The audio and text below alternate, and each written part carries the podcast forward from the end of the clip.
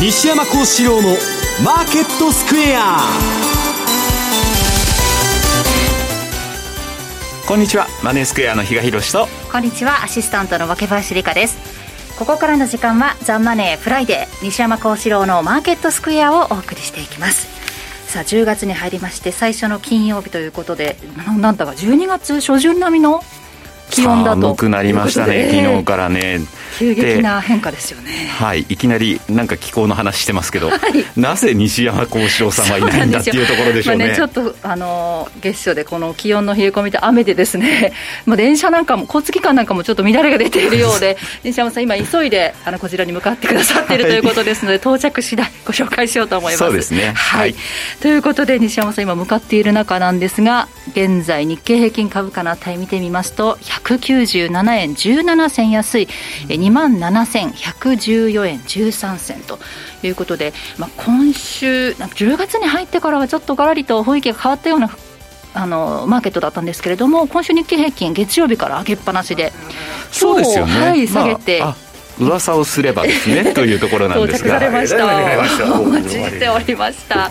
ねまあちょっと日経平均もそう。でアメリカのねニューヨーク株もなんかまたあの利上げサイクル終盤かみたいな感じでですね、何何をもってっていうところを感じる部分ではあったんですがそしたら爆上げみたいなことがあったと思ったら今度また、えー、FRB の高官から高派的な発言が出てくると、やっぱり違うのって何度同じことをやってるのかなっていうのを西山さんともですねそのあたりもですね日中話をしてたりもしてたんですけど。うんざりした顔してましたよ。爆上げした時に。一体市場は何を考えてんだ本当ドタバタした感じがしますけれども。西山さんちょっと到着早々で息も切れているところですが今日日経平均5日ぶりの反落ということで。いや、まあ、そんなもんね、遊び相場で、上げとっても下げとっても意味がないんですよ、でねまあ一部に言うとオプションのポジションの巻き戻しで上がったとか、はい、いろんな話があるんだけど、うん、とりあえず中間選挙があるから、はい、あんま下がらんようにね業者が、まあ、政府から言われて、先物買いとかやっとるんですよ。はい、だけど、問題は、逆金融相場で、まだ、金利のね、比嘉さん、引き上げは終わってないわけだから。そうなんですよ。何をそんな強気になってんだと。そう。だからまた、あれじゃないですか、アメリカは来週から決算発表も始まると思うので、はい、そういう意味では、ここのところの金利引き上げ。いやその決算発表がね6か月から8か月遅れてね実体経済に来るんでしょ、うん、で原油高ドル高このインフレがね、はい、来年効いてくるんですよ。だからまたね決算が堅調だととか言って買うのか知らないけどまあちょっとどうかなという感じなんですね、比嘉さん、為替の方も、まあ、ドル円は今日ね、145円台をつけての動きが目立っていたんですが、その他今週は、ね、オセアニア通貨なども動きがありましたし、まあ、そうですね、そのあたりはまた後のコーナーでお話ししようと思うんですが、はい。まあ、メキシコが一番しっかりしてるん まあ相変わらずなんだかんだでドル高相場は継続してるんだなっていうところかな、為替はという感じはしますよね。またね、突っかけてきてるよね、うん、だからそう考えると、ね、あの介入が145円の8090っていうところだったんですけど、はい、まあ、その水準と、あまり変わらないところまでまたドル円戻ってきてるよねっていう言い方にもなろうかと思いますしね。なんか岸田さんがやっぱり円安を生かしたね、経済連合みたいなお話をもうちんぷんかんぽんじゃないですか、円安生かしてねインバウンドで稼ごうとかね、えー、えー、海外企業苦しいからドル高で、うん、日本に戻ってきて工場を作れと、ねせっかく介入したのに、なんだかね、帰ってくると思いますか、アメリカから日本とかに。でも今、アメリカでね、本当や、やるのも本当大変は大変だと思うんですけどね。えー、大体ね、民主党が知事とかね、市長とかやっとる街は、もう街が崩壊して、まあ、バーストシティっていうかね、暴力の街になってて、シカゴなんて、もう、あの、名だたる企業が、全部移転しとるんですよ。昨日、えっと、なんだっけ、タイソンか。はいあれもアーカンソー行っちゃって、全従業員ですよ。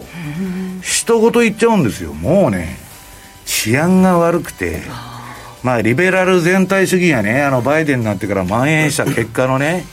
正義を歌うのはいいんだけど、警察官、シカゴなんか減らしてね、環境問題に予算持っていったと、警察半分にして。で、10万円以下の万引きとかね、その窃盗は微罪で逮捕されないと、むちゃくちゃになるに決まってるじゃないですか。はい、まあね、そういうね、狂った政策が行われて、私は世の中っていうのはだんだんね、もう崩壊の道に行っとるという気がするんですけどね。どうなんですかね、だからこのままでいくと中間選挙、まあ、バイデンさんの今の支持率を考えても、なかなか残り2年。中間選挙は半分共和党で半分民主党でも決まってるんですよ、ただその結果によって、次の24年のあれが、でバイデンはもう無理でしょう、24年は。いやだからまたトランプが息を吹き返すいやトランプも共和党で反トランプっていうのがいて共和党内も分断し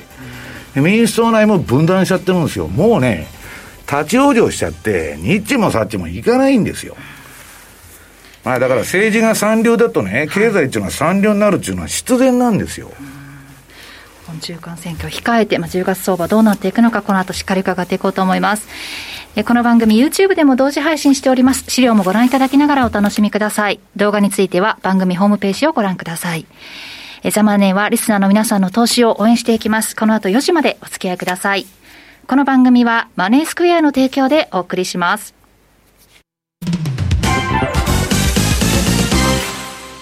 マネースクエア。マネースクエアといえば特許取得のオリジナル注文トラリピ。ですが、トラリピだけではありません。これまで資産運用としての FX を掲げ、様々なマーケット情報や新しいサービスの提供を行ってきました。そんなマネースクエアは2022年10月10日、創業20周年を迎えます。20年という長い道のりを歩いてくることができたのは、ひとえにお客様のおかげ。マネースクエアでは感謝の気持ちを込めて様々なイベントを展開しています。創業日当日の10月10日には、マネースクエア創業20周年記念セミナー、マネーリテラシー向上会議を開催します。元東京ヤクルトスワローズの宮本慎也さんがスペシャルゲストとして登壇するほか、ザ・マネー、西山幸四郎のマーケットスクエア、おなじみの出演者も登壇予定です。YouTube ライブによる生配信のセミナーで、どなたでもご参加いただけます。申し込み締め切りは本日午後7時。お申し込みはお早めに。マネースクエアではこれからもザ・マネー西山幸四郎のマーケットスクエアを通して投資家の皆様を応援いたします。毎日が財産になる株式会社マネースクエア金融商品取引業関東財務局長金賞番号第2797号当社の取扱い商品は投資元本以上の損失が生じる恐れがあります。契約締結前交付書面をよくご理解された上でお取引ください。お聞きの放送はラジオ日経です。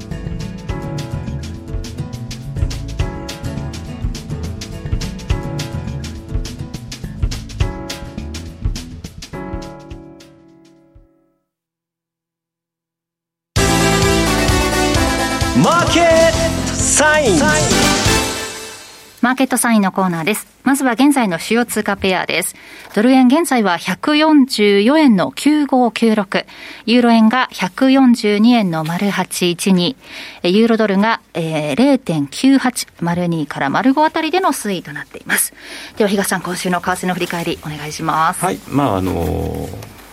えー、10月相場が月曜日から始まってるわけなんですけども、はい、まあ、毎月月初っていうのはそれなりに、あのー、各国のですね横綱級の経済指標が出ると、まあ、アメリカの方だと ISM の製造業であるとか、はい、非製造業の景況指数がまあその代表にはなって今日の今晩のですね、まあ、雇用統計までっていうところになるんですが、まあ、この指標を見てもですね、まあ、そんなにな、まあ、かもなく不可もなく、あの製造業もかろうじて50以上でまだ、えー、景気の好不況の分かれ目、なんとか維持できてたね、サービス業もまあまあ、市場予想より良かったねなんていうような話もありながら、なぜかそこにですね、まああのー指標が出るたんびにですね、アメリカの利上げサイクルの打ち止めとかっていう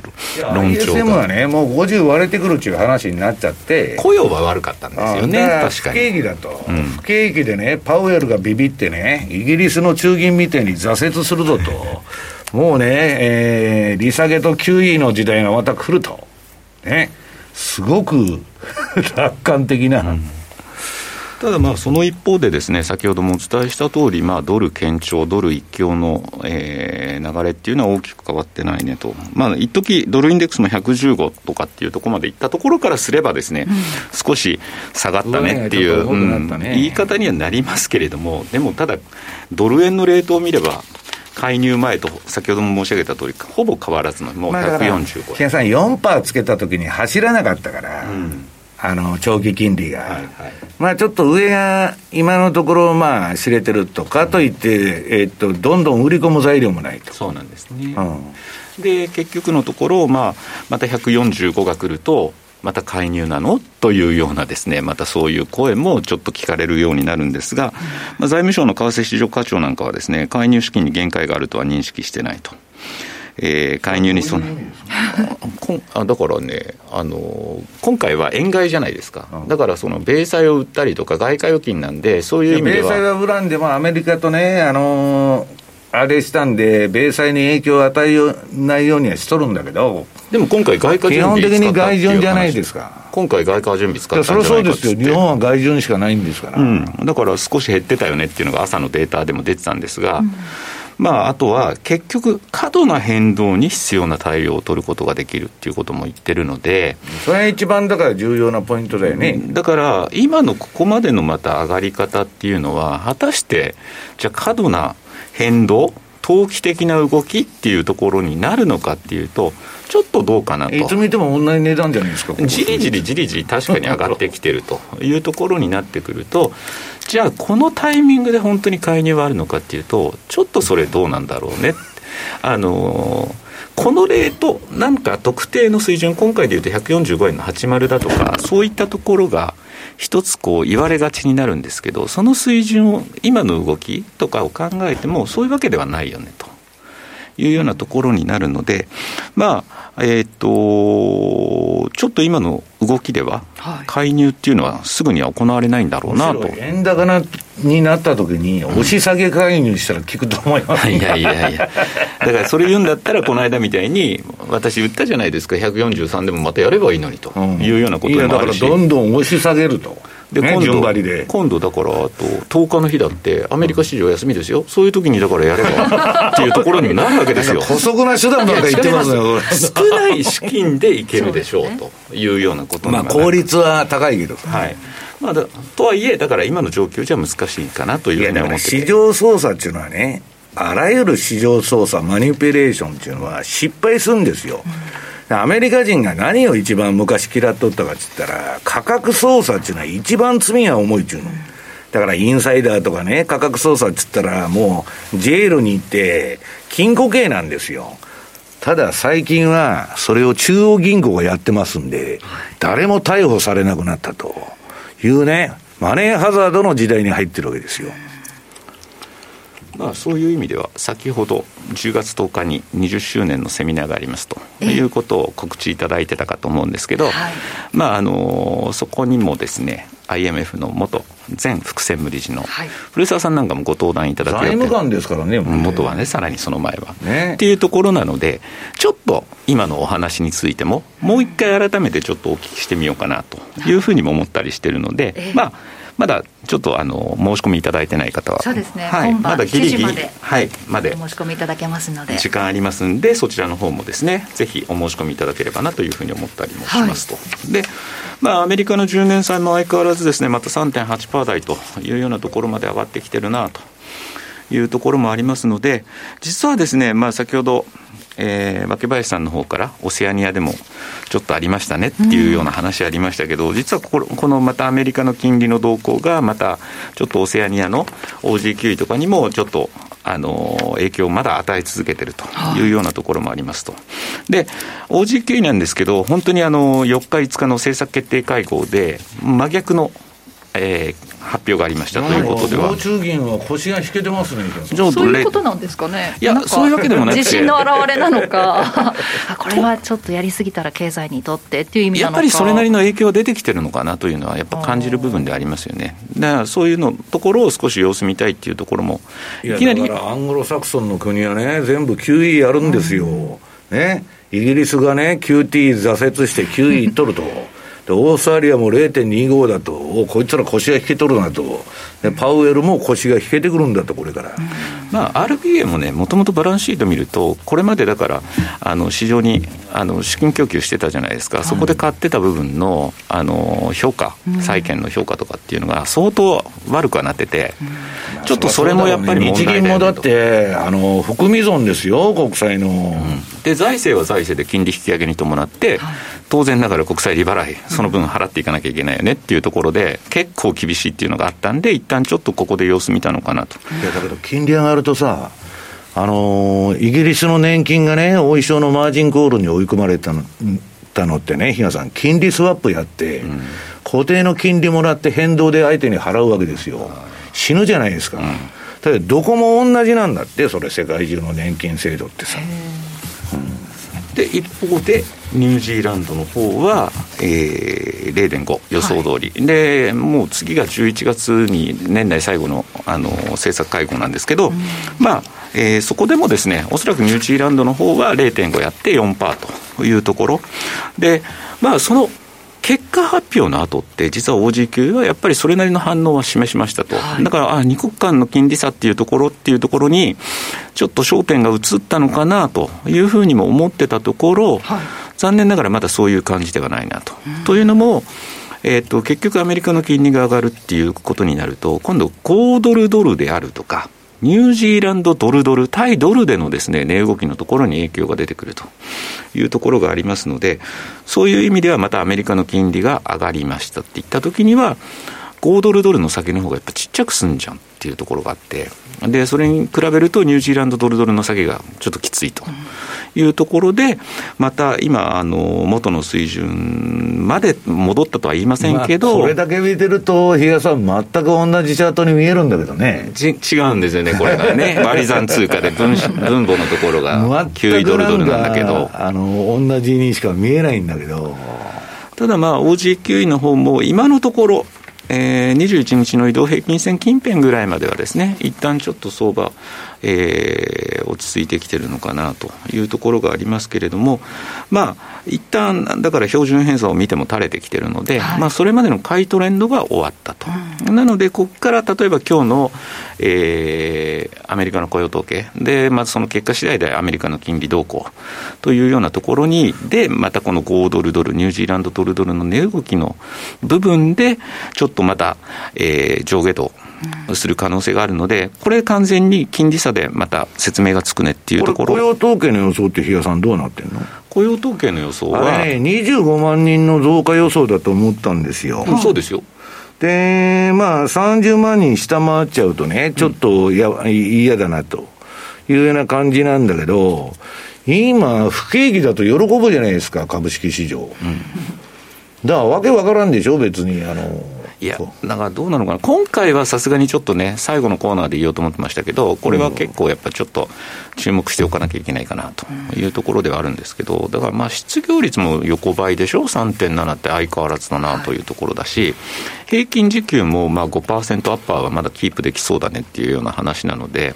時給はね、下がらんよ、今、労働争議がすごいもん、アメリカ、労働組合のね、パワーが増して。ただ結構ね、やっぱり雇う側も厳しくはなってきてるような話も聞こえてきてるので、うん、そういう意味では、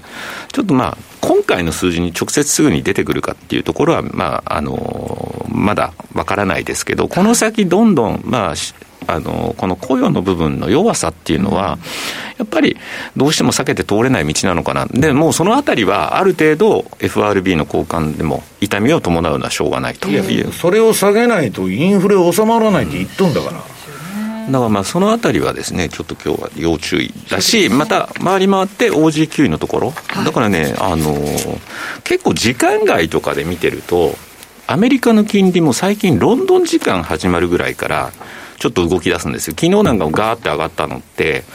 えー、やっぱそんなロンドン時間から上がってき始めて、そうすると OG9 もまたそれに伴って、レートが戻ってくるみたいな。なんで東京市場は動かないんですか、うん、世界の昼休みって言われるっていう。世界の昼休み、みんな寝とると、まあ、まあ、そういうような感じなんですかね、だからまあ、そういう意味、でやっぱりマーケット的に大きいのって、やっぱロンドン市場じゃないですか。まあ、昔は為替もロンドンが中心で、うん、まあ、世界のアングラマネーを全部集めてますからね、でしかもユーロドルを取り扱う規模がやっぱ大きいっていうと、うん、それそれなりに市場ってやっぱでかいよねっていう言い方になってくるし、ね、ニューヨーク、まあ、途中から入ってくるっていうところがあるので、ね、いや、昔はロンドンが全部中心だったんだけど、最近ですよ、ニューヨーク市場が為替激しく動くとかね、まあ、あの株本位制になってからの話ですよ。まあ、どちらにしてもですね、ちょっと、そういう意味では、まあ、ちょっと OG 級位もですね、もうしばらくちょっと様子を見ながら、まあ、ニュージーランドのですね、昨日あたりはですね、副首相なんかもですね、えー、RBNZ が利上げを積極的に行ったとしても、ニュージーランドはリセッションを回避できるというようなですね、まあそういうようなですね、ポジティブな発言も出て、昨日だから朝、東京時間の朝にこれ、多分ブルームバーグのインタビューニュースに載ってたと思うんですけど、そうした時って確かニュージーランドドル買いはスーって来てたとか、だからそういうようなところの、あのところにも反応はするんだけれども、結局その後の時間を見ていくと、どうしてもまだ対ドルでのレートと。いうところでの値動きにもやっぱり影響を受けてるっていうところなので、まあ、こちらに関してはもうしばらくちょっと様子を見ながら、あのこちらとしてもまあ何かまた新たな情報が出てきたらお伝えをしていければいいかなというふうには思ったりもしてますね。はい、はいあとのね、トラピーボックスのコーナーでもちょっとお時給について楽しみに伺いたいと思います。はい、そして西山さんの方からは、ちょっとね、経済が悪化するお話が出てくるとみんな期待して盛り上げ打ち止めだみたいな話が出てくるというまあそれしかないんですよ。だから、リーマンショック以降中央銀行が相場作って QE1 になったら買ったらいいんだと、はい、2で買い、3で買い、4で買いと、で、やめると下がりますと、うん、それだけのね、自動プログラムで、何もファンダメンタルズもも関係ないわけですよ。はいで次のか大きな会話っていうのは QE5 になるんで、はよやってくれやと。ね。俺たちは稼がないといけないんだと。んな、あの、利上げだとかね、利利上げ停止だとか、うだうだやってんと、早く QE5 やれやと。いうので、まあ、ウォール街的に言えば、大暴落してくれた方が、早く立ち直れると。QE5 やってくれたら。だけど、大暴落でもしないと、このインフレ下でね、はい誰が金融緩和なんかするんだと、黒田さんと同じになっちゃうのエルドアンとか。できないっつうんで、まあ、むしろ不景気のニュースを好むと。で、今市場が勘違いしてるのは、利下げは買いだと思ってるんだけど、利上げ打ち止めとか。はい、それは大間違いなんですけど、まあ今のところね、えー、ISM が悪かったと、大喜びして買うわけですよ。はいそれってね、7月にやっとるわけでしょ、同じことを。で、完全に行ってこいになっとるんですよ、比嘉さん。そうです。一体この人たちは何を考えてんだろうと、まあ、世の中には不思議な人がたくさんいるんですねだってなんだかんだでインフレ率のデータって来週しかまた出てこないんですよ、うん、これでね、まあ、考えようによっては大統領選挙があるで下がらんやろと、でもう一つは FOMC まで時間があるから、その次って11月2日ぐらいでした、ね、11月までないから、鬼のいる間にね、上げとけやという話だけなんですよ。で、まあ、えっ、ー、と、資料の1ページ、そう言いながらね、ドル高がきついと。もう、あの、アメリカの企業業績でさえ、このドル高で1割ぐらい下がってくるって言われてるのね。グローバル企業も多いし。で、まあ、アメリカのものをね、ネットから何から買うと、もうめちゃくちゃ高くて、なんか3割、4割高いぞと。大体の商品が。もうちょっと、まあ昔ね、私らあの90円ぐらいの円の時に海外から結構いろいろ買ってたんだけど、もうそんなもん全然高くてペイしないと。でね、えー、っと、資料の1ページが、それが、まあ、協調介入やってくれと。こっちですか、うん、あ、しまった。そっちです、あ、こっちだ。あ、間違えた資料を出してましたね。えっと、あ、そうそうそう。なんで俺に 2つも資料があるんで。えっと、1ページだ。今ね、市場どうなってるかというと、えー、っと、恐怖と欲望指数が28。はい。まあ一応フィアと恐れ恐れの中にあるんだけど、ビックスが30ですよ。こんなもんね、えっと、相場の、これが、あの、恐怖と欲望指数が20を割れると、一応周期的な循環的な平時の相場ではそこで底打って若干反発するもんで、まあ今回も買っとるんだけど、あの、この番組で紹介してるように一桁が出ないと大底的な底ではないんですよ。はい、なんかぼやっとした相場だなと。で、ビックスが30でしょ、はい恐怖指数のね、ビックスの30なんて、誰もパニックしてないってことですよ。まあみんなね、総悲観相場とか、あの、機関投資家がね、株ボンボン離して、今現金比率高めとるんで、まあいわゆる機関投資家は陰の局にいるんだけど、個人なんか損の垂れ流しでね、誰も切ってないんですよ、あの、相場。だから、ちょっとね、えー、今戻してるんだけど、確かに機関投資家が総弱気になって、売られすぎっちゅうので、ちょっと10月は一旦ボトムつけるかもわからないんだけど、それがね、大底だっていうことには絶対ならんだろうと。で、その横がね、えー、まあ今これからね、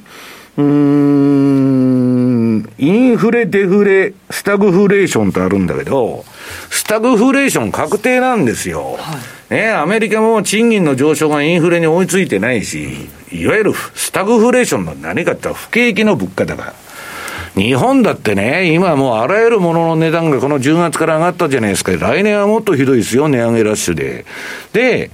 えー、給料は全然上がりませんと。そうすると、スタグフレーションっていうのは何かってエコノミックグロース。経済成長は下がりますと。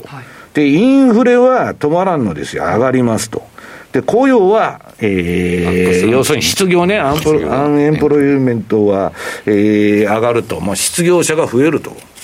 融通式なんですよ。は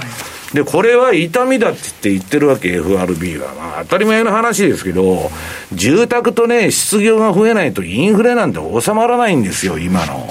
で、その次が、えー、ビックス指数。それも時間がなくてね、タイトルは貼れなかったんだけど、これがね、あの、株に適した、えー、投資の時期っていうのは、このビックスが20以下でずっと推移しとるとこあるでしょう。はい、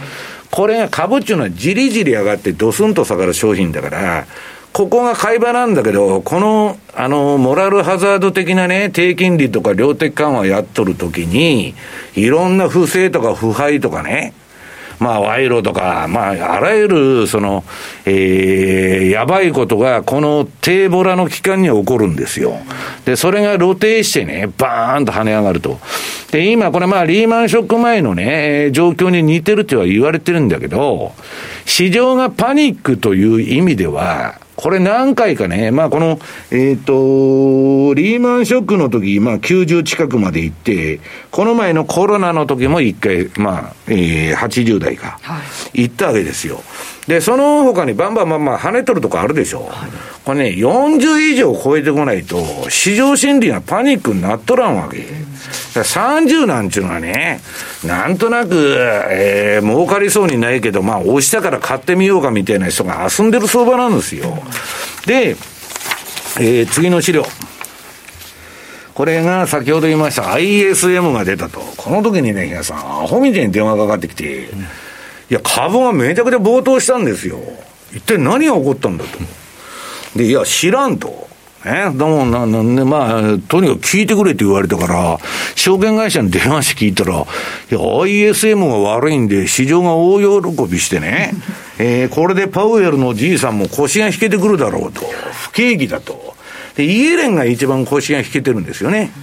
で、パウエルも挫折するだろうと、イギリス中銀議員の二の前だと、こいつは。ね、えー、この前までインフレは一時的だって言ってたと。はい、今度は一転して、インフレファイター、ミニボルガーになってると。また変身するぞと。いうね、この、まあ、尻滅裂なことになるちゅうのを、市場はパウエルを完全に馬鹿にしてるわけですよ。私はそうは思わない。で、パウエルはミニボルカーになったって自分でもね、それらしいこと言っとるし、えー、ブレーナードさんはすごくあの、ボルカーと仲が良かった人なんでね、そういう遺伝子をついとったら、ついとったら、そこそこを、インフレが収まるまで上げるはずなんですよ、まあ5%ぐらいまでは。で、まあ、えー、懲りないねって比嘉さんがね、もううんざりだと、この市場は。何を考えてるんだっていうのは、その隣でね、またもや市場は FRB のピボット、転換にかけてると。で、金利が急低下して株が大暴騰してますと。ね、めでたいこっちゃと、不景気でね、株高だと。もう、リーマン、あのー、コロナ見てたらわかるけど、あれ、最近の米株市場で一番上げたのコロナ相場でしょ不景気で金ばらまいて、金融緩和もやり、財政出動もやったってこと。だから、不景気は株の買いなんですよ。ね、好景気は売りなんですよ。はい、それ小学生にね、若ちゃんの子供に説明したら、うーんって首ひねると思いますよ。不景気なのになんで株が上がるんですかと。だからファンダメンタルズなんか株に何の関係もないってことですよ。中銀が金ばらまいとるか、引き上げとるかどうかと。ね、SP500、ちょっとこれ、チャートアップデートする暇がなかったんであれなんですけど、まあ大した変わってない。えー、7月の時にね、これあの、直近のチャートの、えー、右側、えー、パウエルピボットだと、ね、もう、えー、利上げ停止だと、来年は利下げだから買おうちって買ったら、行ってこいどころかお釣りが来とるわけですよ。で、今また同じこと言ってんの。ISM が悪いからね、はい、えー、利上げ幅縮小だと、もう、えー、あいつらは0.75なんかできないぞと、せいぜい0.5とかね、えー、あの、合中銀みたいにね、0.25かもわからんと。いや、眠たいこと言うとるなという話だけど、市場はそういう参加者が多いもんで、しょうがないわけですよ。で、次の、えー、なんだっけ、もしね、そんな楽観的な相場なら、これあの、キャシーウッドさんの日本でもね、キャシーウッドとは名前変えてないし、アークとも名前変えてないんだけど、キャシーウッドさんが運用してる投信って山ほどあって、で、めちゃくちゃ売れたんですよ。ここ1、2年。これね、どこ見ても分けた値頃感から言ったら買い場なんですよ。はい、だって125億ぐらいからずっと下がってるのに125にしたら100だって安いし、80だって安いし、だらだらだらだら下げとるじゃないですか。こんなもんね、本当にそんなバラ色の未来なら、キャシーウッドさんのこの破壊的イノベーション企業に投資するですね、アークがもっと大暴騰しとっておかしくないんだけど、全然してねえと。え？で、みんなね、これね、あの、下げ相場ってむちゃくちゃ儲かるんですよ。この赤いとこ全部売り持ちなんだけど、で、そのチャートの前後にトレーリングストップラインっていうのはね、ATR ストップっていうのは走っとんだけど、これはね、強制利食いだとか、えー、強制ロスカットのために、あの、使ってるあれなんですけどね、こんなダラダラダラダラ下げとって、で、ほんの、本当にね、来年利下げとかなら、ハイテクとかが息吹き返すと、ネットプレゼントバリューのね、金利の割引率が引き下がって、ドーンと株の理論価格が上がるもんで、これが吹っ飛ばなダメなんだけど、何にも比嘉さん、おとなしの構えで、まあ若干買いシグナルにはなってますけど、どんだけ下がっとるんやいと。こんなもんね、えー、どんどんどんどん買い下がってったら、金がいくらあっても足りないわけですよ。で、次が、えー、なんだっけ。このね、みんな舐めてるのは、企業業績、比嘉さん。はい、景気と。利上げの効果というのは、実体経済に現れるのに、6ヶ月から8ヶ月、遅行して現れてくるんですよ。はい、ね。あの、ボディーブローと一緒。ボディーブラーもらった時は大したことないんだけど、だんだんね、ボクシングで足が止まってくると。じわじわ効いてきて。で、それでね、今ね、これまあゼロヘッジの記事なんだけど、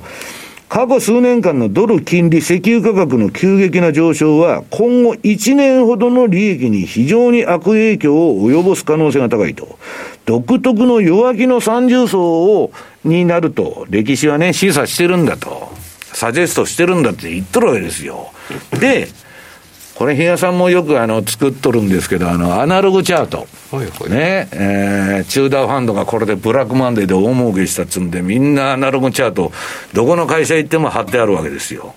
で、これはね、1973年から4年の相場と今の相場ぴったりだと。まあ、70年代ってインフレ、あのー、の時代でね。で、You are here と、あんた今ここにいますよと。書いとるわけよ。で、これ見ると、ひなさん、ちょっとうだうだ戻したり揉んだりしとんだけど、その先ね、最終的な終着駅は、まだだいぶ先でしょ、これ。こうなるんじゃないのという話なんですよ。で、もう、ひやさんがアホらしいっていうのはね、えー、もう教科書の世界は吹っ飛んで、あ、パウエルさんね、か、あの、ウォール・ストリート・ジャーナルにデカデカと出てたけど、テーラールールから何から、かっての経済指標は一切わしは使わんと。うんいや、パウエルっていうのは今度ね、なかなか根性を見せてるなと思って、私は見直してるんですけどね。あれはね、あのー、結構な決意を示してるみたいな感じで、誰のね、助言も聞かないんですよ。もう俺はインフレ退治するんだと。で、それなのに市場はね、どどうせパウエルは、えー、今までを見ろと。ね。えー、また緩和に切り替わるぞということに期待してると。でもそれだったらなんで一般の利上げとかしないんだろうね。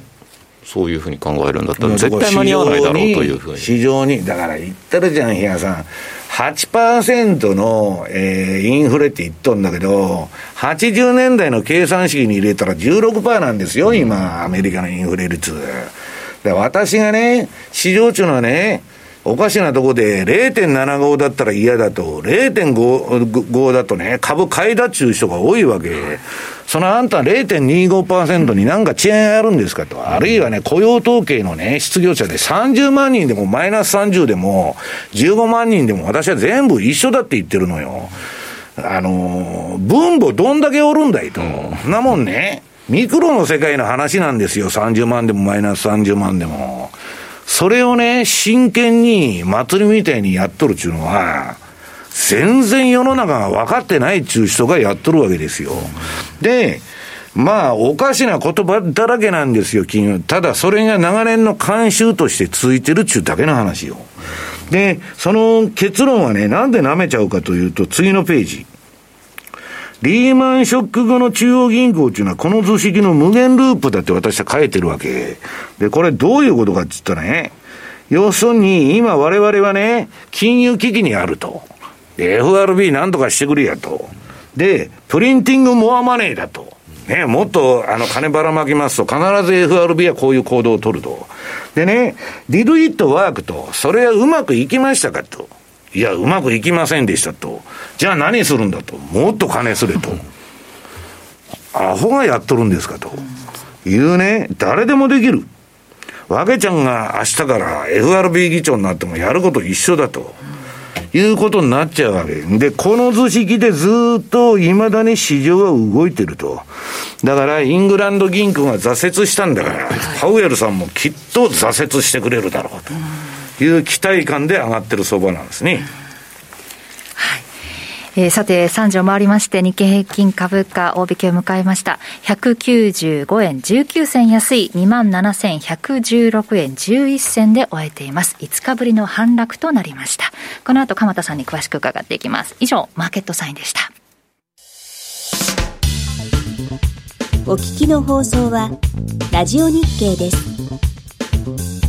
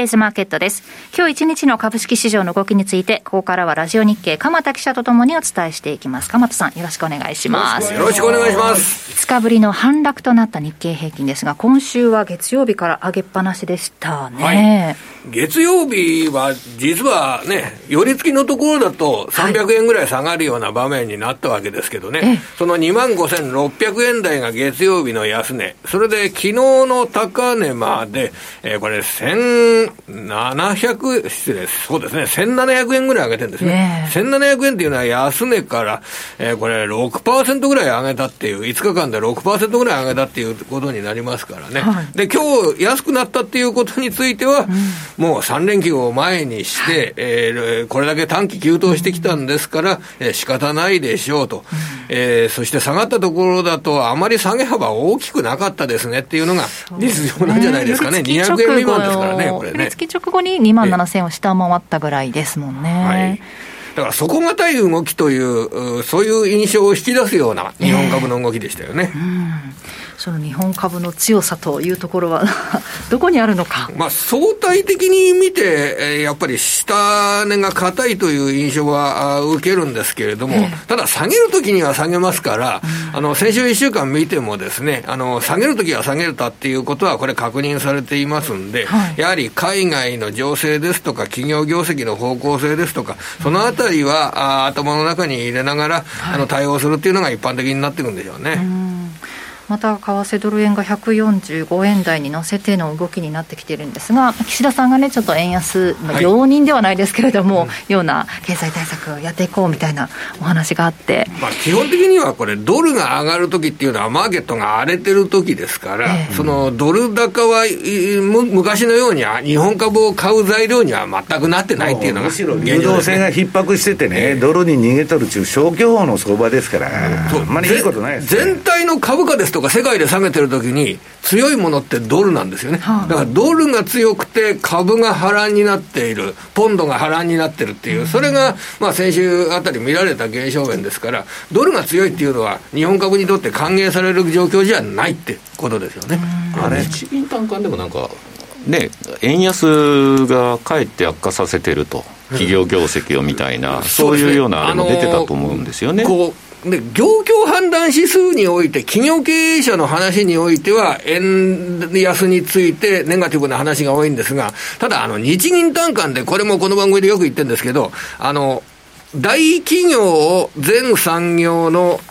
今年度の予想利益、えこれ、6月調査だと43兆円だったのが、今回46兆円になったんですよ。うん、7%増額修正されたんですよ。だから、企業経営者の外況としては、あまり良くないっていう状況なんですけれども、ただ、利益は海外の利益を円に転換すると増額修正されているので、それは今週、日本株が結構大きく上がった要因として、いや、それはね、えー、円安で助成金ですから、安倍さんがアベノミクスやってくれたおかげでね、どこの製造業も楽勝やと。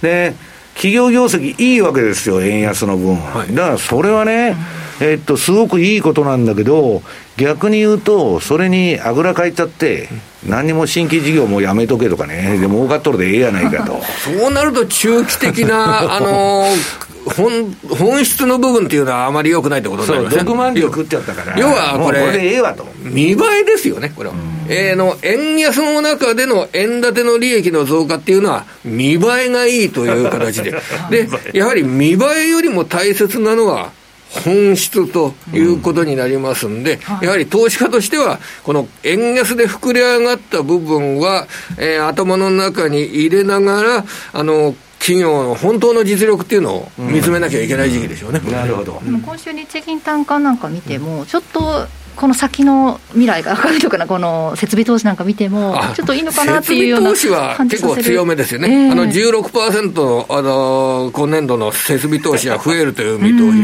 で、でもね、それがね、鎌田さん、一番まずいんですよ、私は90年代から日本の企業が一斉に設備投資すると、その後ドカンとくんですよ。でね、日本の企業が一斉に大量採用すると、その後ね、もうリストラやっとんですよ、首切りのね、希望退職。グやって、もうね、フラグが立ってる証拠なんですよ、それ。ジェネラルコンセンサス、コンセンサスで。一斉にっていう感じじゃないようにも見えるんですね。やっぱりあの、ほら、あのー、こう絞った部分っていうんでしょうかね、あの全部世界経済が縮小するのでね、今、リストラやらなだめなのに、設備投資なんかしてる場合じゃないんですよ。あのこの分野でいうと、うん、あの例えば半導体の関係ですとか、あの環境のあの二酸化炭素を出さない関係ですとかっていうことで、全部が全部、どーんと投資に力を入れてるというような状況じゃないよね、だから日本はね、デジタル技術にしても、世界で30ぐらいまで落ちたと。ね、北欧なんか行ったら全部電子決済ですよ。だけど、約数のシステムをね、鎌田さん、使おうと思ったら、こいつら本当にデジタル化なんかやる気あるのかいと。でね、戸籍と住民基本台帳とマイナンバーとどれ使えばいいんですかと。3つもいるんですかと。そんなね、非効率なことやってて、デジタル化なんか、日本で実現するわけないでしょ、マイナンバーカードっていうのはね、あのそれ使っても、あの医療機関によると、そのマイナンバーカードが使える医療機関自体が、えー、今のところは限定的というのが本当ですよね。私が言ってるのは、戸籍とか重機台帳をやめたらいいじゃないですか。全部に人員がおるんですよ。で、重機台帳の時はそれでカード作ってくれと。いつも兄がそれ使えませんと、もう、マイナンバーにしてくれと。あ言われてるわけ。企業的にはね、こう人手不足の中でこうデジタル化っていうのはどんどん進めていかなきゃいけないっていう、それで増える会社はいいんでしょうけどね、ただあの、ちょっと今、足元だと、その企業業績の結果だとかに対して、ややもう円安で膨れ上がる部分っていうものに対しては、そんなにもう高評価しないっていうような状況になってる面がちょっと怖いなと思うのなんですよ。だから、あの、そう、あの、そう、6146のディスコっていう会社、はい、半導体の、あの、ウェハーの製造装置を供給する会社として知られてますけど、ずいぶん株価下げてますね。はい、下落2500円安の3万2600円。で、昨日の発表で、9月の売上高が単体ベースでこうなりそうですよっていう発表をしたんですよ。はい、で、それは、会社の計画を3.5%上回る売上高の実績になりそうですよって発表したんですよ。で、株価が7%下げてるんですよ。はい、だから3.5%売り上げが増えるという、そういう結果に対してすごくネガティブな反応。うん、要は、あの、為替の円安がこれだけ進んでるんだったら、もっと売り上げっていうのは増えるっていうことを前提に投資家は企業を見ている可能性があるんですね。だから3.5%で急落するってことはやっぱりね、円安の効果とか、インフレの状況だとか考えると、えー、10%ぐらい上積みとか、8%ぐらい上積みとか、そうじゃないと、鎌田さんがこの前の放送で言ってた、大暴騰した株がストップ安しとるとか言ってたじゃないですか、あの株ってどうなったの,、あのダブルスコープという会社ですね、あのダブルスコープっていうのは、急落して、うん、それで急落して上がったり下がったりっていうような、そういう状況で、あ今、えー、上がったり、もうでも。6.78%上昇してますね。上昇してだから。これ、上がるか下がるかって分からないですよ。でも高値からすごい今、低い位置でしょ、これ。そうですね。そのだから大暴騰して、大暴落して振っとるんですそうそうそう、大暴落なんか、大その大暴落っていうのはですね、売り注文出しても、つかないような形での、ね、あの大暴落ですから、もう、だから、半値ぐらいあんまりだから値動きの大きな株にはそんなに、ねまあ、売ったり買ったりする人は、ちゃんともう納得してやってるんでしょうけど、いやだけど、ストップ安だったら売ったり買ったりできない。じゃない結構厳しい状況だね、何もやっちゃってましたね。まあ、アメリカのね、はい、こう企業業績に振らされる場面も先週なんかはあったりしましたけれども、これから決算発表。ここでじゃあ、ねえー、ポイント申し上げましょう、今日のアドバンテストアドバンストマイクロデバイスのあの、はい、夜の動き、はい、ここが注目だと思います、えー、AMD、あの、パソコン向けの半導体です。パソコン向けの半導体で、はい、で、売上の下方修正発表しました。7、9月期。えー、67億ドルだった予想。を56 106ドルに引き下げました。ずいぶん大きな下方修正ですよね。でパソコンのあ、インテルと同じように、パソコンの半導体を基本的な部分ですよね。それを供給するっていうような形で知られた会社ですけども、完全に巣ごもり需要がなくなった。でコロナが終わったからダメになったそれで、もう、えらいパソコン関係の半導体が流通部門の流通市場で供給が多くなって、供給がもう溜まっちゃってるんですよ、サプライチェーンの混乱の時に、もうみんな多めにで買っちゃったりして、ね、それです、それです。それで、今はもう完全にキーワードが在庫調査です、パソコン関係もう在庫はダブダブついてるわけですか？だからで、売上が67から56って結構大幅な修正でじゃないですか。あの15%ぐらいの修正。で、これで時間外取引で株価4%下げてるんですけど、いちょっと大したことないんですよ、これ4%っていうのは。だから内規だとか、あの業績の悪化で売られた株っていうのは、アメリカの場合10%とか下げるんですよ。ね、それが、の、えあの、アドバントストマイクロデバイスの場合、下げが大したことないっていうことになると、これは業績の悪い部分っていうのが結こう織り込まれてきたんだなっていうようなことで、短期的なショートカバーが入る可能性がありますね。なるほど。でもこれがまた10%下げるっていうことになれば、えー、これはもう、もう一回、いろいろな株が下方修正で下げるということに警戒しなきゃいけないってことなんでしょうね。だ今日もあの日本でエレクトロニクス関係、あの下がってますけれどもね、この影響でしょうね。なるほど来週決算を迎える日本企業、えー、ファストリなど、ね、内需系が多く出てきますよね。これはね、あの、相対的に、あの外需よりも内需の方が強いですから、それで経営者が、これからのインバウンド需要が大いに期待されるとか、そういう話した場合は、トレーディングの対象になりますよ。あの百貨店ですとかが、あのね、9月から年末にかけてのインバウンド需要が非常に強そうだとか、あのー、そんな話をしたら、うん、株価の反応っていうのはあるんでしょうね、うん、でももう高値ね、来てんですよ、ね、あの百貨店は大体新高値になってるんですけれどもね。その他来週の予定で注目ポイントありますでしょうか？あの物価の指標とか FOMC の議事録の公開ですとか、はい、まあ、それで一つ数字を言っておけば、今の金利水準ですと FF レートで年末にあのこれから2回の会合、11月と12月の2回の会合合計で1.25%、1.25%の利上げが実施されるっていうのが、大体これ今、確率で7割になってます。金利先物市場から。で、それに対して、えー、FOMC の議事録の公開で、いろんなことが書いてます。ね。あのー、まだまだインフレは大変大変だ、うん、景だ景気に対して配慮するようなっていうメンバーが何人ぐらいいるかですとかね、そういうのを見ながら、あの多分測ると思うんですね。だから今年の、うん、年末の金利っていうのは、もう大して動いてこないでしょうけれども、あの来年の、まあ、5月とか6月ですとかの、あの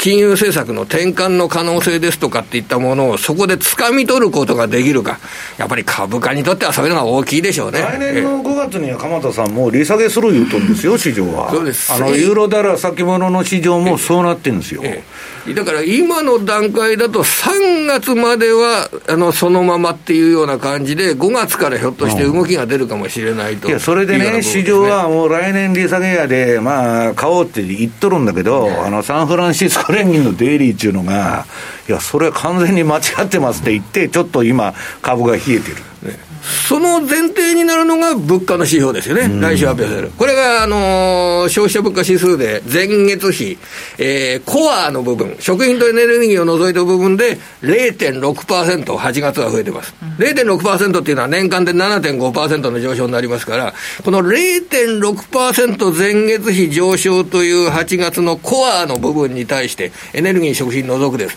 はい、これが、例えば0.5 2になるとかならないでしょうけど、あの、そういう状況になると、うん、結構短期的には、あのー、歓迎されるという部分があるんでしょうね。株、株を買う人間にとってはですね。まあ、今晩の雇用統計含め、来週のその CPI、あと FOMC の議事要旨など、注目して、まあ、トレーディングは活発に行われますよね、えー、やはりこういう経済指標がありますとね。はい来週もまたちょっと動きがありそうかな、ということでここまで鎌田記者にお話伺いました。どうもありがとうございました。ではマーケットここで改めて振り返っておきます。日経平均株価大引けを迎えて195円の19銭安い。2万7116円11銭と5日ぶりの反落となりましたトピックスは15.67ポイントマイナスの、えー、1906.80マザーズ指数は10.02ポイントマイナスの725.23となりましたそしてプライム市場全体の商いですが、売買高は11億1196万株。売買代金は2兆7195億9000万円。えー、そして値上がり銘柄数全体の27.2%、500銘柄。値下がり銘柄数は全体の68.3%で1254銘柄。変わらずが82銘柄でした。そして商品指標も見ておきます。現在の、えー、直近の国内の金先物1グラム7948円、28円マイナスの0.35%の下落となっています。直近の東京原油先物1キロリットルあたり7万6230円。こちらは1510円高、えー、プラス2%となっています。ではここからは西山さんからアメリカ株についてですね、はい、えー、米国株の方なんですけど、まあ、先ほどから言ってるように、またあのパウエルピボット期待相場っていうのでね、えー、えー、まあ、外人に言わすと、中央銀行挫折期待相場が始まったと。いうことなんですね。えー、どうせあいつらにそんな利上げなんてね、えー、たくましいことはできるわけねえと、また QE だと。で、まあ、それはともかく、えー、と、資料のこれ9ページか。これはね、えー、私のとこにもね、私の友達も言ってくるんだけど、そろそろ株買っていいんじゃねえかと、えー、いう人がいてですよ。うん、まあ中には。はい、で、値頃感4銘柄っていうのがあるんですよ。はい、で、これ右からメタ、ネットフリックス、エヌビディア、インテル。はい、死ぬほど下がっとるじゃないですか。えー、ね。これね、皆さんね、SP500 とかナスダック100とか、ニューヨークダウのインデックス見てると、インデックスで一番値持ちがいいんですよ。だけど、個別銘柄見ると、この、こういう下げ方しとる銘柄、ゴロゴロある。で私のとこにね、米国株のね、天馬川銘柄のレポート書いてくれとか、眠たいような電話で、あの、依頼がよく来るんですよ。いや、そんなもん書きませんと。あんた10倍より10分の1になっとる銘柄の方が多いでしょうと。で、まあこれゴロゴロしてんだけどね、これで買えるのかっつったら、はい、私は相場に値頃感っていうのは無用だって言ってるわけ。こんなもんね、どこを買っても安いんですよ、この下げ過程で。で、私はね、えー、例えば日経平均が今8万円でも、買いトレンドが出てたら買うんですよ。売りトレンドが出てたら売ると。ね、1万円でも5000円でも。いう人間ですから、こんなもんはまだね、えっと、一部なんだっけ、えー、まあ、ちょっと買いになりそうな銘柄もあるんだけど、まあ、このチャートが黄色いうちは買わんと。でね、今またバーンと上がったでしょ？さっき鎌田さんが言ってたように日経も6%上がったとか、アメリカもむちゃくちゃ上がったと、もうそこ打ったと。それ皆さん、6月にそこ打ったっつって7月に買っとったのと同じ話なんですよ。ほいでね、お前、そんなこと言って6月の安値破られとるじゃんと。したらね、ダブル底だと、これは。絶好の買い場だっちゅうわけ。そんなもん何でも言えるやないかと。ね、チャートパターンなんてね、当たったことがないんだから、何言ってんだと。で、まあその、10ページ。これがね、今の一番上があの SP500。はいで、真ん中がリーマンショックの時の SP500。で、下がドットコムバブルの時の SP500 なんだけど、なね、1割や2割、弱気相場の中でもリバウンド局面で山ほどあるんですよ。だけど、振りながら下げていくわけですよ。で、ナスダックなんてね、後で言いますけど、3割以上戻しとる局面あるんですよ。あの大暴落の中で8割下がった。そんなもんそこだと思うじゃないですか、3割も上がったら。だからね、あの、あの、エミン・ユルマズさんが言っとったけどね、いや、新高値抜いてから強気になってくれと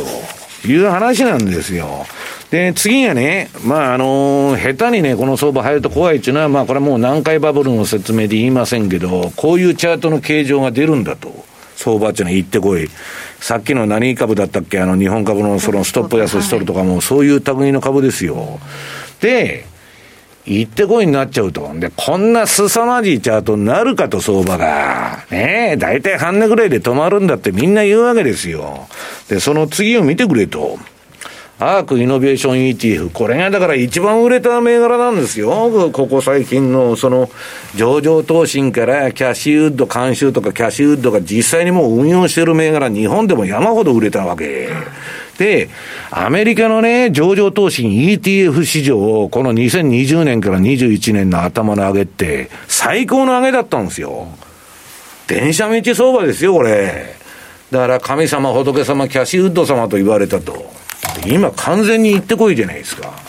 別にキャッシュウッドはして株とかね、変な材料株やっとるわけでなしに、破壊的イノベーションの、えー、会社だけに投資すると、もうはっきりしてるんですよ、運用性。そんなんなっちゃってると。じゃあね、こんなもんね、そのどこがおしめかわからんでしょうと、この過程でね、難品入れてたら死ぬほどやられてるわけですよ。で、私は今週レポート書いたんだけど、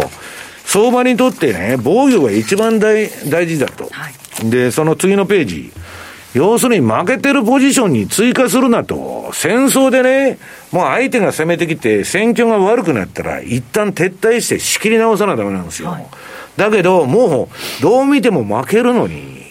もうやぶから棒に突っ込んでいくと。なもんね、むちゃくちゃになるに決まってると。だからね、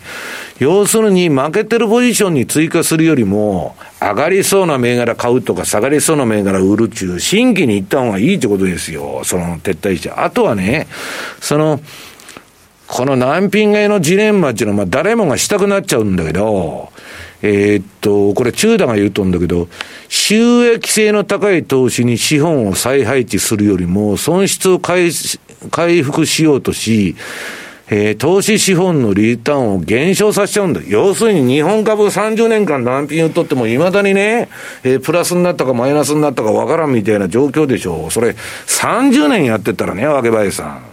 どうしようもないわけですよ。もう投資効率が完全にしんどると。で、次が、なんだ、えー、強気相場なら買ったらいいと。で、弱気相場なら私はショート売るんだけど、まあ、売らない人もたくさん株式投資家の中にいるから、まあ、見とれと。現金持って。いうことだと思うんで、だからトレンドに逆らってね、投資することはね、実りのないもどかしい努力だと。いうことでね、みんなこれ以上下落しないと思って購入するんだけど、大体うまくいかないと底打ちしたと。で何回でもね、えー、日本も3万8000円から下がっていく過程でもう底打った底打ったと。で、30年間ね、毎日買いやつってみんなが言っとんですよ。もうおしめ買いだと、おしめ買いだと。ね、ラジオ日経でもずっと中継しとるわけですよ。おしめ買いだ、おしめ買いだと。どんだけ下がるんだと。それが相場のね、生き馬の目を抜くっていう世界なんですよ。で、最後にね、リターンでなくリスクを第一に考えて投資すると。要するに、リスクを第一に考える投資家は、強欲の餌食になる可能性が低いと。ね、今日、相場は恐怖と欲望のゲームだから、欲望の方にみんなが絡め取られていくわけ。恐怖は忘れてるわけですよ。で、それで相場やってるとね、比較的早く全財産失いますよ、ということですよ。で、変な相場、上げ相場だから買おうと言って乗る人がいるんだけど、それはね、捨ててもいいんだと。対局が売りなら、な、リバウンド取りに行ったってしょうがないということなんですよ。また下がっちゃうんだから。だから、要するに、えっ、ー、と、ポートフォリオのね、ドローダウン運用成績の落ち込みを防ぐための管理っていうのは、アップサイドの収益をあえて捨てる覚悟も必要だと中大は言ってるわけです。まあだから相場っていうのはね、もう防御とか資産、あのー、管理の上に成り立ってるゲームだから、お金がなくなったら皆さんゲームオーバーなんですよ。はい。以上、トゥデイズマーケットでした。お聞きの放送は、ラジオ日経です。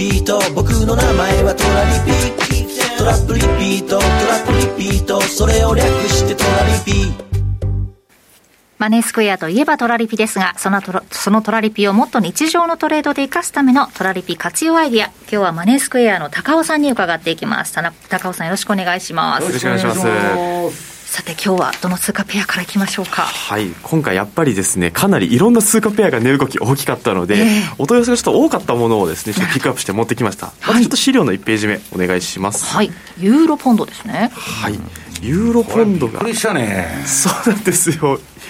い急に跳ね上がって、はい、そこからまだ戻ってきたみたいなあの動きにポンドの怒涛の戻しで。だからポンドドルからポンド円からユーロポンドからもう目まぐるしい動きですよね。はい、もうこれがやっぱりもうあのトラスさんの 発言だったりとかで。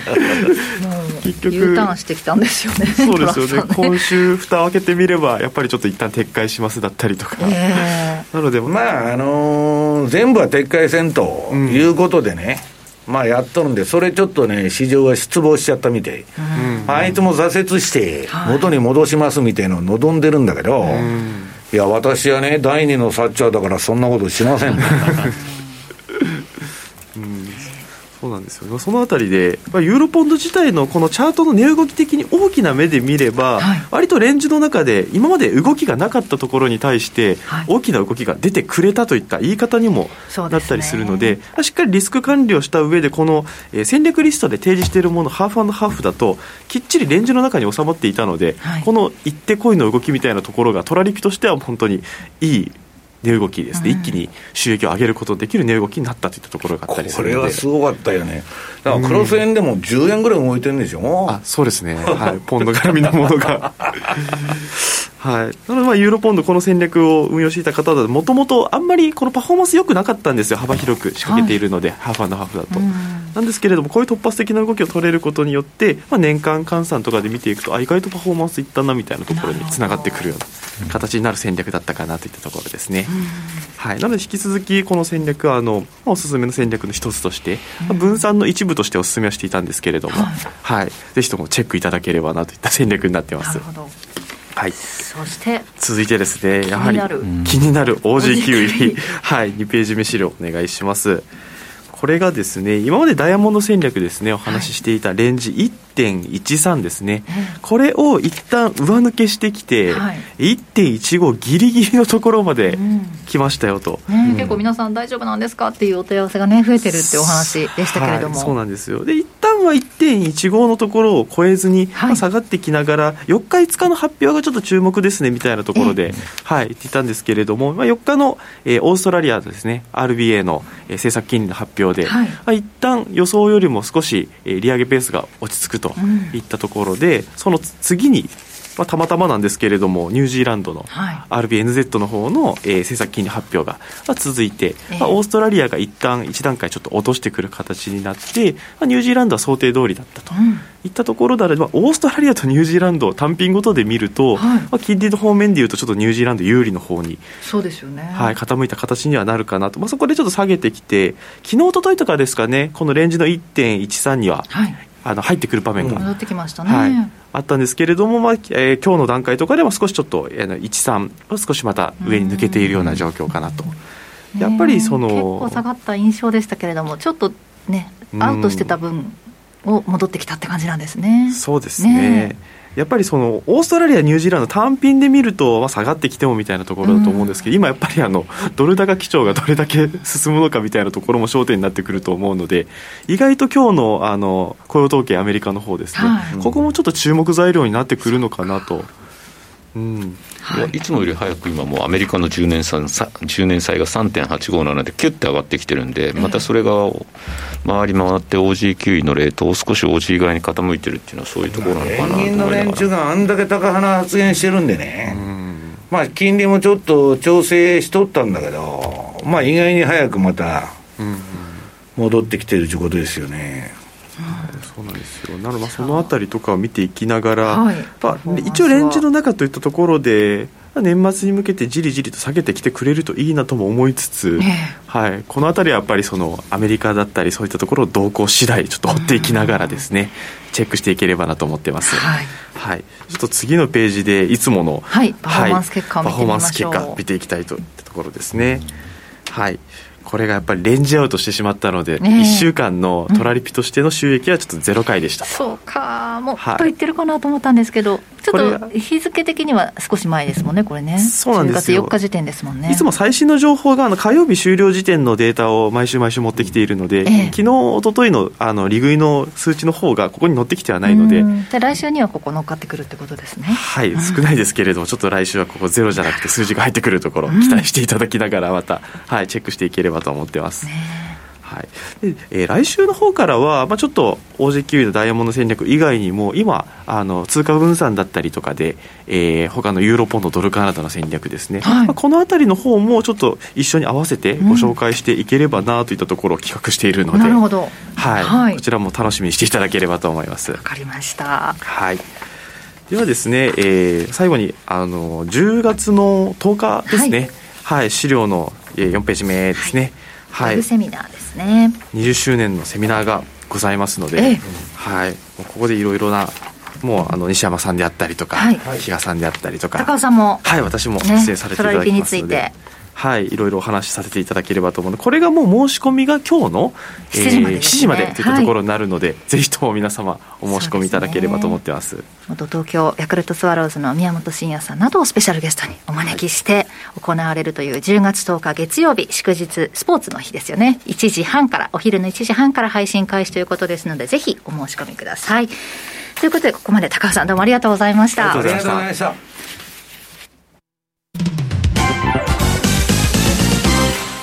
マネースクエアマネースクエアといえば、特許取得のオリジナル注文トラリピ。来たる2022年10月、創業20周年を迎えるマネースクエア。これまで資産運用としての FX を掲げ、様々なマーケット情報の提供や新しいサービスの提供を行ってきました。そんなマネースクエアが満を持して打ち出すのは、トラリピ世界戦略。マネースクエアでは、2020年の OG9 位、2021年のユーロポンドに続き、2022年5月、トラリピ運用の新たな選択肢として、米ドルカナダドル、通称ドルカナダを導入しました。いずれもトラリピと相性が良いとされる通貨ペアです。これらのトラリピ向きとされる3通貨ペアを組み合わせ、リスクの緩和と収益チャンスの増加を狙う運用戦略がトラリピ世界戦略。特設ページでは各通貨ペアで100万円ずつ、合計300万円で5年間運用した場合のパフォーマンスを公開しています。ぜひご覧ください。マネースクエアではこれからもザンマネー西山幸四郎のマーケットスクエアを通して投資家の皆様を応援いたします。毎日が財産になる株式会社マネースクエア金融商品取引業関東財務局長金賞番号第2797号当社の取扱い商品は投資元本以上の損失が生じる恐れがあります。契約締結前交付書面をよくご理解された上でお取引ください。お聞きの放送はラジオ日経です。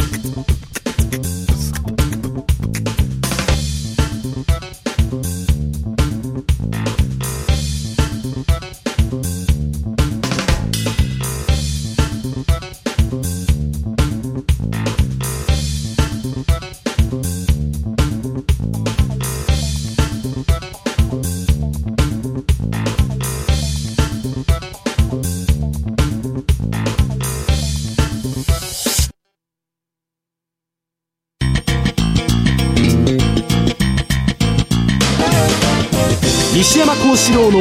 マーケットスクエア。このコーナーではマーケットの見方について西山さんにいろいろな角度で教えていただきます。今日はドル安協調介入はあるのかというテーマですね、はい、まあ、あの時間が10分ぐらいしかないんで、パッパッパッといきますけど、はい、今ね、もうドル安勘弁してくれっちゅう動きが、あ発言が多くて、まあ、日本なんかそうですよね、むちゃくちゃ物価が上がってたまらんと、はい、ね、大戸屋で4500円の定食なんてね、ニューヨーク行って食いたくないという人ばっかりなんですよ。でえー、っと、資料のこのドル高是正の協調介入を求む声も台頭と。はい、まあ、機関投資家も言っとんですよ、みんな。で、うんと、ただね、ゴールドマンはプラザ合意2.0の環境にはまだないと。これはね、もう新興国も、えっ、ー、と、ドル建てで借金してるから、はい、ドル高になると借金が増えまくって困るわけですよ。国連がで、金利も上がってるから借り換えもできないわけ、はっきり言っても、パンクしちゃうわけですよ。で、なんとかせえやと。はい、だから G20 あたりで、その議題を持ち出して、アメリカを協調介入のね、ドル安に引きずり込もうっていう思惑があるんだけど、アメリカはまだインフレだから、こんなとこでドル安になってね、インフレが加速したら、自分とこが困ると。自分たちはこれでいいんだって、そういうスタンスですからね。だから人のことなんかアメリカが変わってるわけねえじゃないんですか。あの、イギリスとかアメリカがね、自分のことしか考えてませんよ、んなもん。だから、えっ、ー、と、こんな殿下の宝刀のね、ドル安政策っていうのはアメリカも、えー、30兆ドルの借金持ってんで、やりたいのはやりたいんだけど、うん、今、インフレだから、まだ殿下の宝刀は抜かんでしょっちゅう話なんですよ。はい、まあ、そうは言ってもね、うんと、その次の、ドル高に関連するニュースが、えー、増えてきて、この青のギザギザの、えー、っと、なんだっけ、えー、チャートがあるんだけど、はい、これがドル高のニュースの数。社会問題生かして、で、上がドルインデックスのチャートなんだけど、もうドル高やめてくれと。いう話になっとんですよ。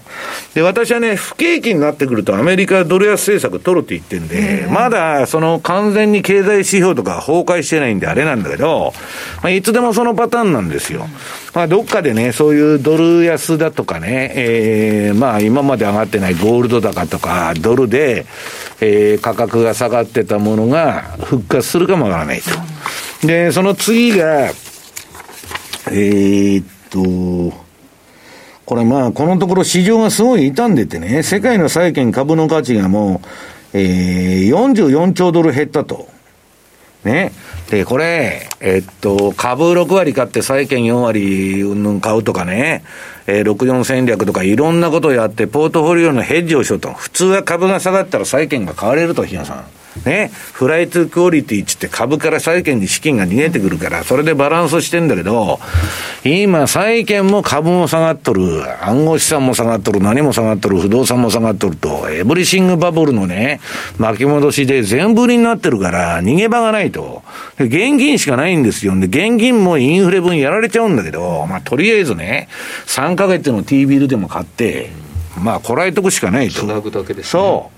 で、その隣がね、ただし、えっと、このフィデリティのね、ファンドは、えー、米国債と円を買うんだと。はい、これは従来型の比嘉さん、我々が昔相場やってた時の発想で、うん、えー、ポール・チューダーっていうのはブラックマンデーで株が大暴落したと。で、SP500 あの人売ってたんで大儲けになって、同時に T ボンドをロングしてた。30年債国債の先物買ってたから、えー、債券の利回りが急低下して、で、債券が上昇して、ダブルで大儲けした。これが本当のね、あの、危機の姿なんだけど、今全部買いになってくるから、株が下がっても債券の金利が低下しないっちゅうね、はい、スタグフレーションですから、で、インフレの本質がディマンドプルでなくて、需要の云々から来てんでなしに、サプライチェーンの混乱ね、あの、ロシアのせあの、ウクライナの騒動だとか、米中戦争。こういうコストプッシュなんで、なかなかインフレが下がらないと。で、次のチャートはね、アメリカもね、比嘉さん、米債の買い手がおらんと、もう中国横向いとると、ロシアもね、もうあの、えー、ドルなんか持たんと、ゴールドとかね、ユーロとかそっちの方でやっとるわけですよ。そうすると、これ、比嘉さんね、アメリカの金利の上昇を抑えようと思ったら、QT で自分で買うしかないわけですよ。あ、QE。また量的緩和やって自分で買うと。で、それ、論理的になんで今インフレなのにっていう話じゃないですか。だから、それはもっと相場が大暴落しないとできないんだけど、理論的には米債の改定値がいなくなったらね、えー、借り換え金利から何から企業の不動産のローンから全部上がっちゃうんですよ。地獄絵巻が来るわけですよ。だから、市場が言っとるのはね、どこの証券会社も、いや、パウエルは QE をやるんだと、利上げ停止して。ね。もう30兆ドルの借金の借り換えもできませんと、QE やらないと。あとは、ええー、まあ古文の日本に買わせろと。だから、黒田お前は金利なんか上げなくてもいいと。ね、岸田と資産倍増キャンペーンやって、アメリカの資産、債券から株からどんどん買えというのが今の姿なんですよ。ね、な相場の天井でね、えー、長期投資始めるのはどうなのかというふうに思ってんだけど、まあ、チャートを見ていきますと、これもちょっとアップデートしてないんで、まあ、大して変わってないんであれなんですけど、アメリカの長期金利。はいこれ、まあ、緑で上がりっぱなしじゃないですか。で、まあ、これもトレーリングストップラインが引いとるんだけど、まあ、首の皮一枚で日野さん止まって、今また上昇に行っちゃってると。で、次はドル円。ドル円はね、ひなさん、これね、私がいつも持ってきてるチャートと違って、これある、まあ、あの、順張りの売買システムと、あの、トレーリングストップライン。トレーリングストップっていうのは、私は絶対損しないぞっていう決意表明なんですよ。いや、損はするんだけど、あの、相場の急変でね、強制利食いとかロスカットして、まあ、あの、トレンドだけ取りたいということで引いてんだけど、まあ、こんなもんね、相場の予想なんかしなくても、ついてってるだけで、今すごいいい相場なんですよ。グローバルマクロがみんな儲かってるっちゅうんだけど、だから、全然予測なんかする必要ないという話なんですよ。で、ポンドドル。これ、ポンドドルね、売りシグナル出てるでしょ？今、チャートが真っ赤っかになって矢印の売り出て。はい、で、私はね、このトレーリングストップライン超えとるじゃないですか。うっとったポジション、このトレールに引っかかった時点で閉じちゃうんですよ。この売買手法では。はいだから今、行ってこいになって完全に V 字型に戻っとんだけど、トレールを超えた時点でもうポジション切れるようになってる。この時結構みんなパリって言われるんじゃないかっつって個人も売りたいみたいな声ありましたもんね。そう。俺でねえー、っといとでも言うように皆さん冷静になってくださいと目を覚ましてくださいっていう話でね、えー、次のもうこれ何回も紹介してますけどすべての金融危機っていうのはアメリカの利上げがトリガー引いとんですよ。利下げの時は株買ってもいいけど、なんでこれからパウエルがね、どんどん金利上げるって言っとる時に株なんか買ってんだと。おかしいでしょ。で、えー、それがね、えっと、今ね、えー、まあこれ一般の人には分かりにくいんだけど、実質金利、比嘉さん。はい。実質金利っていうのは名目金利が5%あってもインフレ率が10%ならマイナス5%なんですよ。実際の金利は。はい、で、誰もそんなもん実質なんて気にしてない世の中の人は。だけど今ね、実質金利がこのリーマンショック前と同じほど上がった、同じように、えっと、これ何ページだ ?9 ページかな。あ、9ページかな。えー、むちゃくちゃ上がって、あ、あのー、上がってるわけですよ。はい。この茶色いチャート。9マンスチェンジ。そう。で、はい。えー、っと、その、これがそうなんだけど、うん、これ非常にやばいと。で、当時よりね、今の実質金利の上がり方っていうのは時間がないで言いませんけど、内容がすごい悪い。はい。あ、内容がすごい悪い。で、このままいくとね、えっと、この結果の結論だけ言うと、経済にすごいダメージを与えるわけです。はい、で、その次のチャート。これはね、しょうもない予測とかそんなもんしてるんならね、この実質金利だけ日野さん見とれっていうわけ。これリアルインベストメントアドバイズの資料なんだけど、えー、っと、青が実質金利、アメリカの、ね、ティップスのあの、あれを、えー、あのー、計算した、実質金利がこの青のライン。で、これ逆メモリになってるんですよ。はい、そうなんですね。そう。インバーススケールになってて逆メモリで、この青が下がるほど金利が実質金利が上がっとるってこと。実質金利が上がりゃ株は下がるんですよ。ねネットプレゼントバリューの影響で、今 SP500 もバーっと下がってきてると。だから、なんで株の会話なのかがよくわからないと。これ見てたら売るしかないと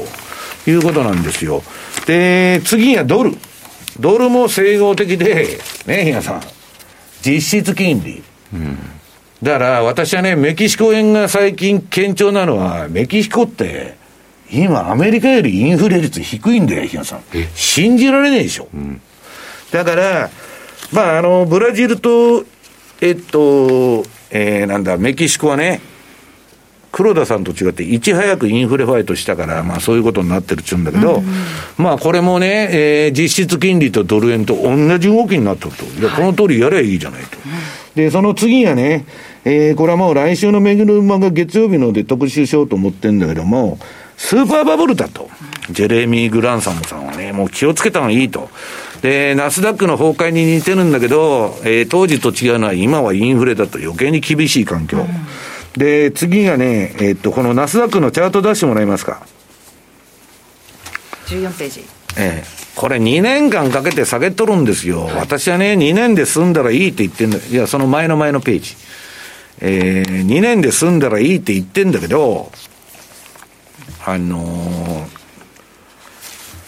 もうね、その、この、エブリシングバブルの崩壊っていうのはまだ始まったばかりなのに、もう底打ちだとか、6月に底打ったとかね、何を言っとるんですかっていうことなんですよ。で、ナスダックもこの間33%の半島しとる時とかあるんだけど、結局は8割下げたと、いうことです。あ、もう、もう、CM もう、はいもう、あ、じゃあ、時間なくなっちゃったから。はい、では、えー以上 FX マーケットスクエアでしたお聞きの放送はラジオ日経です。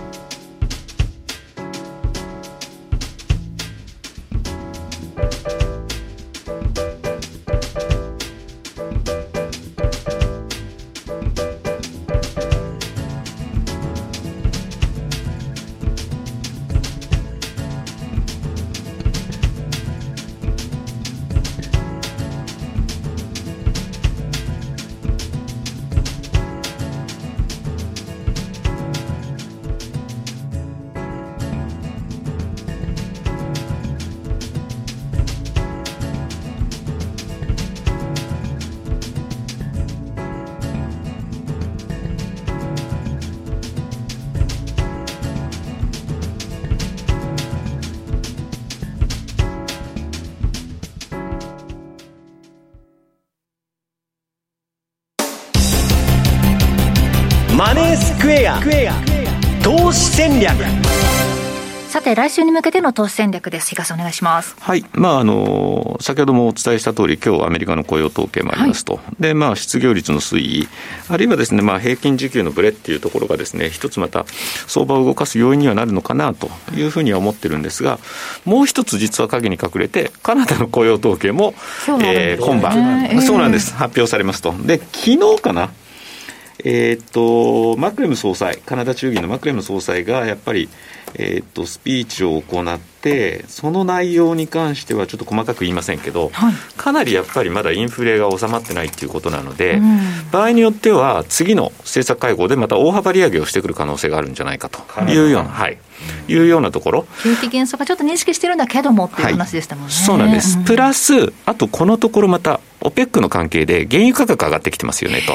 100万バレルの減産はい。というとカナダはね、住宅バブルは今崩壊しとるって言ってたよ。まあ、そういう意味では、えードルカナダ、先ほどちょっと高尾の方からもお話がありましたけども、またちょっとドルカナダの方今は明らかにドルが、ドル買い優勢の展開ではあるんですが、ちょっとここから先の材料をちょっと考えると、またこれが、えーだって今、戻って金利くるかなと。積極的に上げてるし、最初に金利上げて国ですよ。そうなんです。先んじて意外とですね、動いてくれるのがカナダっていうところもあるので、まあちょっとここのまた動きに、えー期待したいなというふうに思ってます。なるほど。今晩の雇用統計アメリカとカナダの結果注目したいと思います